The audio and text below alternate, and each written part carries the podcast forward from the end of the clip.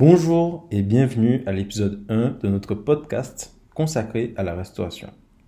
Aujourd'hui, nous explorons les 5 conseils essentiels pour prospérer dans ce domaine exigeant.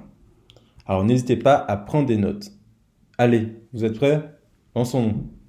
Conseil numéro 1. Assurez-vous d'être bien visible sur les annuaires digitaux tels que Google My Business. La présence en ligne, c'est crucial pour attirer de nouveaux clients.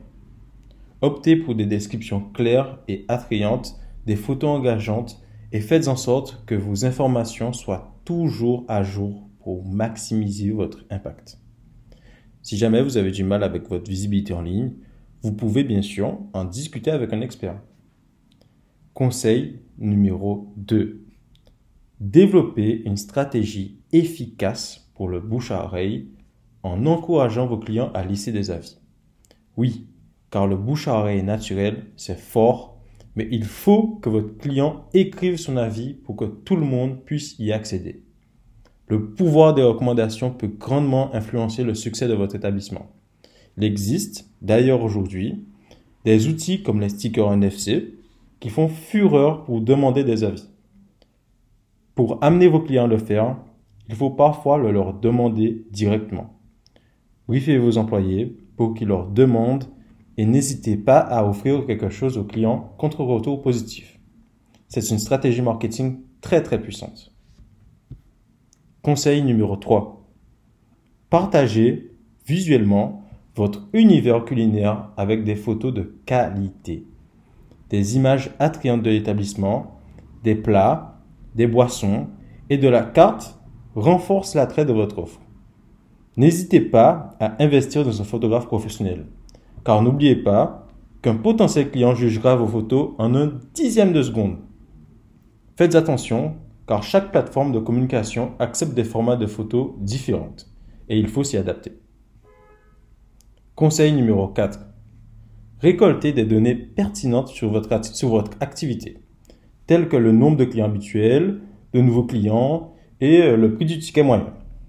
L'analyse approfondie de ces données vous permettra de prendre des décisions éclairées pour optimiser votre succès. Aujourd'hui, c'est la récolte de données qui vous permettra d'avancer. Vous pourrez enfin comprendre les réelles envies de vos clients et y répondre. Néanmoins, faites attention, car c'est quelque chose auquel les clients commencent à s'habituer au fur et à mesure. Donc ne les busquez pas avec de la récolte de données trop brutale. Encore une fois, si cela paraît compliqué pour vous, il existe des experts disponibles pour vous aider. Conseil numéro 5.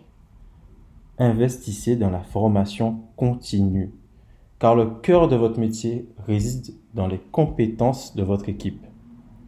Valorisez chaque membre en organisant des réunions et des colloques pour recentrer l'énergie collective et assurer la croissance constante de votre entreprise.